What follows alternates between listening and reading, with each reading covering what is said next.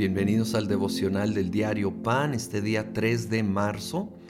Vamos a pasar al capítulo 2 de Romanos, donde el apóstol Pablo, después de escribir muy claramente de la condición de los que pudiéramos llamar han rechazado abiertamente a Dios, ahora va a hablar de la gente religiosa. Sí, versículo 2 dice, ahora bien sabemos que el juicio de Dios contra los que practican tales cosas se basa en la verdad. ¿Piensas entonces que vas a escapar del juicio de Dios, tú que juzgas a otros y sin embargo haces lo mismo que ellos? ¿No ves que desperdicias las riquezas de la bondad de Dios, de su tolerancia y de su paciencia, al no reconocer que su bondad quiere llevarte al arrepentimiento? Qué importante declaración. Muchas veces podemos, los que sí vivimos conectados a ser parte de una iglesia y creemos en Dios, caer en el juicio a los demás y perder de vista pecados que nosotros tenemos. Y a veces al cometer un pecado y no ver consecuencias inmediatas, podemos caer en lo que dice el versículo 4 ¿sí?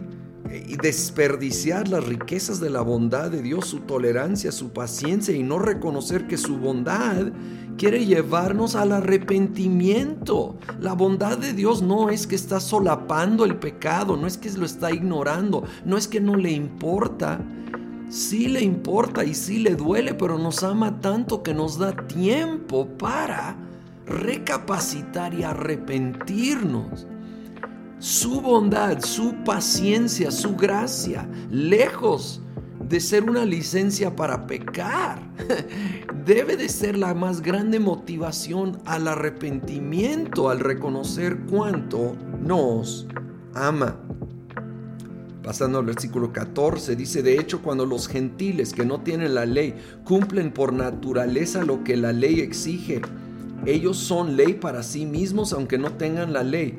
Estos muestran que llevan escrito en el corazón lo que la ley exige, como lo atestigua su conciencia, pues sus propios pensamientos algunas veces los acusan y otras veces los excusan. Así sucederá el día en que, fíjate bien, por medio de Jesucristo Dios juzgará los secretos de toda persona, como lo declara mi evangelio. Y aquí nos habla de la conciencia, donde el Espíritu Santo trae convicción. Aún sin tener una ley escrita, hay esa ley en el corazón. Y a la persona sensible al Espíritu, abierto y dispuesto a obedecer a Dios, va a venir esa conciencia de lo que está bien y lo que está mal. Y muchas veces nosotros, pues la verdad, nos basamos solamente en lo que podemos ver y podemos llegar a conclusiones muy equivocadas. Ahí en el versículo 16 dice que por medio de Jesucristo Dios juzgará los secretos de toda persona, las verdaderas motivaciones detrás de las acciones, lo interior que el ser humano no ve, y solo vemos lo exterior no debemos de caer en juicio.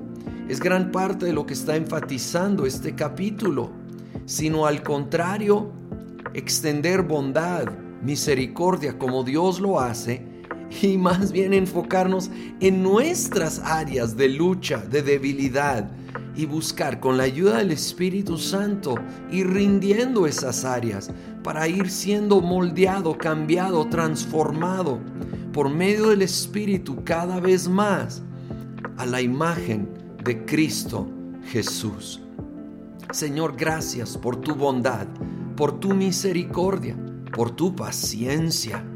Ayúdanos a reconocer para rendir esas áreas de nuestra vida que no te honran. Perdónanos, Señor, perdóname a mí. Y Señor, perdóname también cuando juzgo a otros y señalo. Al contrario, yo no conozco su trasfondo, yo no conozco las motivaciones del corazón. Mejor lo dejo todo en tus manos y más bien pido tu ayuda en mi vida, en mi interior, en mis luchas y debilidades. Hazme más y más como tú, Señor Jesús. Lo pido todo en tu nombre, Cristo Jesús. Amén.